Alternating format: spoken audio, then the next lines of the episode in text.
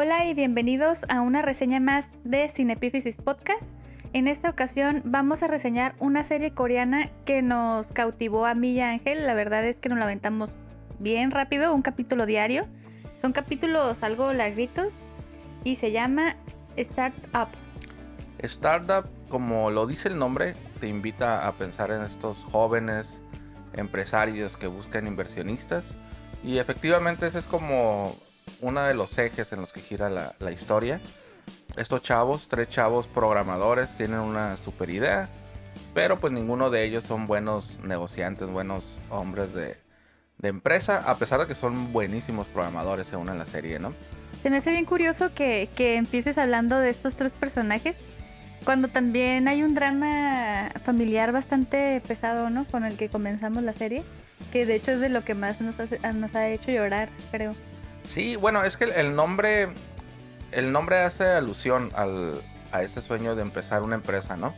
Y, y los personajes tienen como diferentes motivaciones para esto. Una es simplemente la autorrealización profesional, pero otros personajes tienen intereses un poquito más, digamos, eh, personales, familiares, ¿no? Como demostrarle a, a sus padres que son, este, útiles para la sociedad, otros es que soy mejor que mi hermana y, ondas así como un poquito más de, otra onda más, pues más novelera, que finalmente es un, es un drama, ¿no? Es una novela, pero con tintes muy diferentes a lo que estamos acostumbrados acá con las, con las novelas mexicanas, ¿no? Sí, la verdad que el guion está muy bien trabajado. A mí me gustó mucho cómo equilibraron como este lado divertido y cómico que tampoco se siente forzado y es como ligero la comedia. Sí, Junto con el hacerte llorar este, con cosas bien... Pues cosas que dices, no manches, estoy llorando porque están platicando de que van a comer pollo y esas cosas. ¿no? Y la cinematografía es bastante... muy, es muy bonita, es muy llamativa, es, mm, es... La iluminación es algo que a mí me atrapó bastante, es como que, wow, todo el trabajo... Me imaginaba yo, todo el trabajo detrás para que esto se vea así de precioso. ¿Qué, ujú. qué tanto le meterán, no? Y ves el detrás de escena y, y no es nada fuera del otro mundo, no es muy impactante, ¿no? No es como que tienen chorrocientas este, luces. Pero, ¿qué opinas tú? Siento que tiene que ver con el buen ojo, en las buenas locaciones. Yo creo que, que escogen muy bien el lugar porque hacen, se aprovechan muy bien de la luz ya del lugar. Y sí, como tú dices, la iluminación está muy bien colocada, pero al mismo tiempo no es algo que... Súper impresionante de que, "Oh". que, que unos cineastas independientes no puedan por ahí tener en sus, en sus cosas, ¿no? Sí, creo que es eso. Realmente el saber dónde colocar las, las pocas luces, este, le dan el toque. O sea, sí saben lo que están haciendo, creo que es. Sí, y, y no es la primera serie coreana que vemos, eh, ya hemos reseñado otras por aquí. No en este formato, eh, les invito, aprovecho para invitarles a darle suscribir si les gustó este formato que estamos intentando de, de reseñas un poquito más este, relajadas, digamos. Y, para que estén al pendiente y dejen ahí en sus comentarios qué otra serie coreana les gustaría que, que viéramos. Pero algo que tienen en común esas, esas series que estamos viendo es que son muy bonitas, pues se ven increíble la, la- imagen y seguramente ahorita que estoy viendo la cámara, este, son cámaras súper fregoncísimas y lo demás les ha de hacer un parote. Pero desde luego la iluminación y las locaciones, no sé, hace que se vea súper bonito todo, ¿no? El arte es muy bueno. Toda el- la paleta de colores que han manejado está súper bonita. Yo creo que hablando de, de mis partes favoritas, ahorita que estamos hablando de la cinematografía, es, está en el episodio 1 y tiene que ver, no vamos a dar spoilers, vamos a tratar de platicarles sin, sin darles spoilers, porque es una invitación a que vayan a ver esa serie en Netflix, pero tiene que ver con el, con el papá y tiene que ver con cómo se acaba el primer episodio con el papá. Y, y no sé si recuerdas visualmente cómo fue esa escena. Sí, sí, sí lo recuerdo. Sin darnos así spoilers, ajá, platícanos más o menos de qué te acuerdas sin, sin entregar mucho. Uh, colores rosas, este, iluminación muy tenue. Todo estaba muy bien organizado, ¿no? Y el personaje está dentro de un camión, ¿no? Ajá. Un camión de servicio público, es un transporte público y la imagen se ve súper, súper curada, ¿no? ¿Cómo haces que alguien sentado en un, en un, en un autobús público se veas tan bonito, ¿no? Es como que... Sí, ¿no? Y, y- y desde el episodio 1 nos soltamos en llanto. Este, yo creo que de ahí nos podemos saltar un poquito al tema de los, de los diálogos. Y, y es este diálogo icónico que nos hizo soltar así el llanto, el moco. ah, Que sí, tenía que ver, no lo van a creer, con pollo frito, ¿no? Sí. Güey, güey, o sea, ¿cómo? Eh, ustedes van a decir cómo que estaban llorando por el pollo frito, pero no es como que es la palabra clave, ¿no? En, dentro de todo. ¿Cómo pudieron concentrar tanta emoción en esa frase? O sea, se me antoja pollo frito. ujú. ¿Cómo dices, cómo le dices a una persona que la amas y que la apoyas incondicionalmente solo diciendo quiero pollo frito? Se me antoja un pollo frito. Sí, no, toda la carga emocional, des- o sea, ahí fue la combinación de todo, el, el- el final del primer episodio combina esta cinematografía súper bonita, actuaciones muy muy buenas y diálogos que, que son bien poderosos hasta en lo más mínimo que no te, te imaginas, ¿no? Y, y para esos personajes el, el- pollo frito es algo, no es solamente es un platillo de comida, ¿no? Trae un trasfondo bien fuerte que en... Bueno, los capítulos sí están larguitos, la verdad. Eh, una hora veinte dura cada capítulo. Y, pero aún así, ¿no? Que en una hora veinte hayas logrado todo este arco para que esa frase significara tanto. Pues se me hizo como bien poderoso y ya, ya no pudimos soltar los, los 16 episodios que nos esperaban después, ¿no? Sí. Aparte las actuaciones. Sí, yo creo que podemos platicar de cada uno de los personajes, aunque sea así rapidito, o de los favoritos. ¿Qué- ¿Tú, tú recuerdas cuál fue? Para ti, ¿quién fue el villano? Es que en realidad, si nos vamos a la estructura telenovelesca mexicana, no, no existió un villano en sí. Eso, eso se me hizo muy bien impresionante.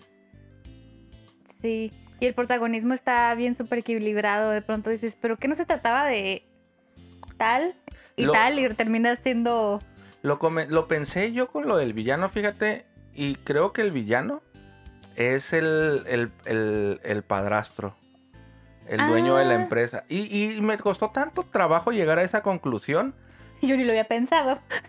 porque todos te lo quieren vender como un triángulo amoroso y una chava que tiene que decidir entre dos hombres. Y, y está tan trillada esta, esta, mm, e- esta sinopsis de una mujer que tiene que decidir entre, entre dos de sus amores.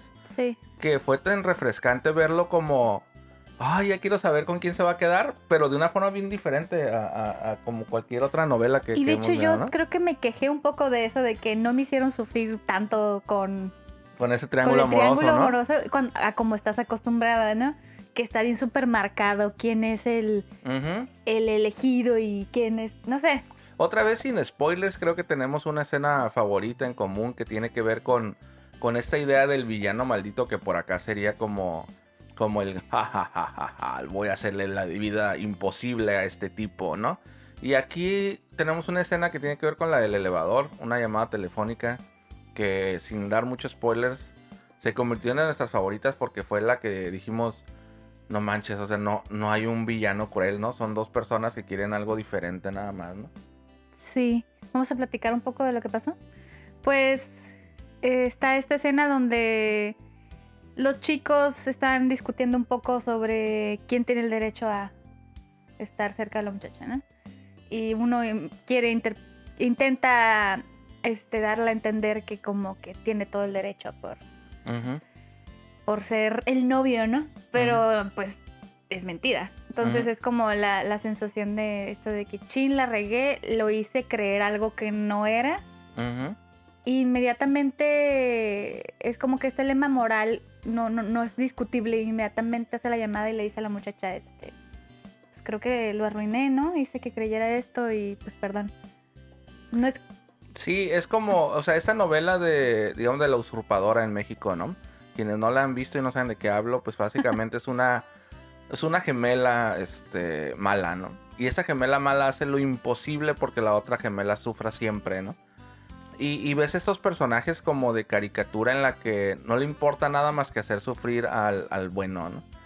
Y pones en la balanza esa otra escena en la que el que se supone que es el, el, el que nos hace la vida difícil, Es un vato con mucha moral que incluso cuando hace algo malo, va y le dice a los, entre comillas, a los buenos, eh, güey, la neta, no sé por qué lo dije, no, me ganó la emoción y, y, y no, no está bien lo que hice. Y es como, what? O sea, güey, no mames, o sea, Y- quiero que seas el bueno ahora, ¿no? Y no es, y no es como que algo que se calla por infinidad de capítulos, este, Sí, y lo no, guarda, ¿no? 10 segundos en ese mismo momento, ¿no? Trata de- arreglar el error que cometió, ¿no?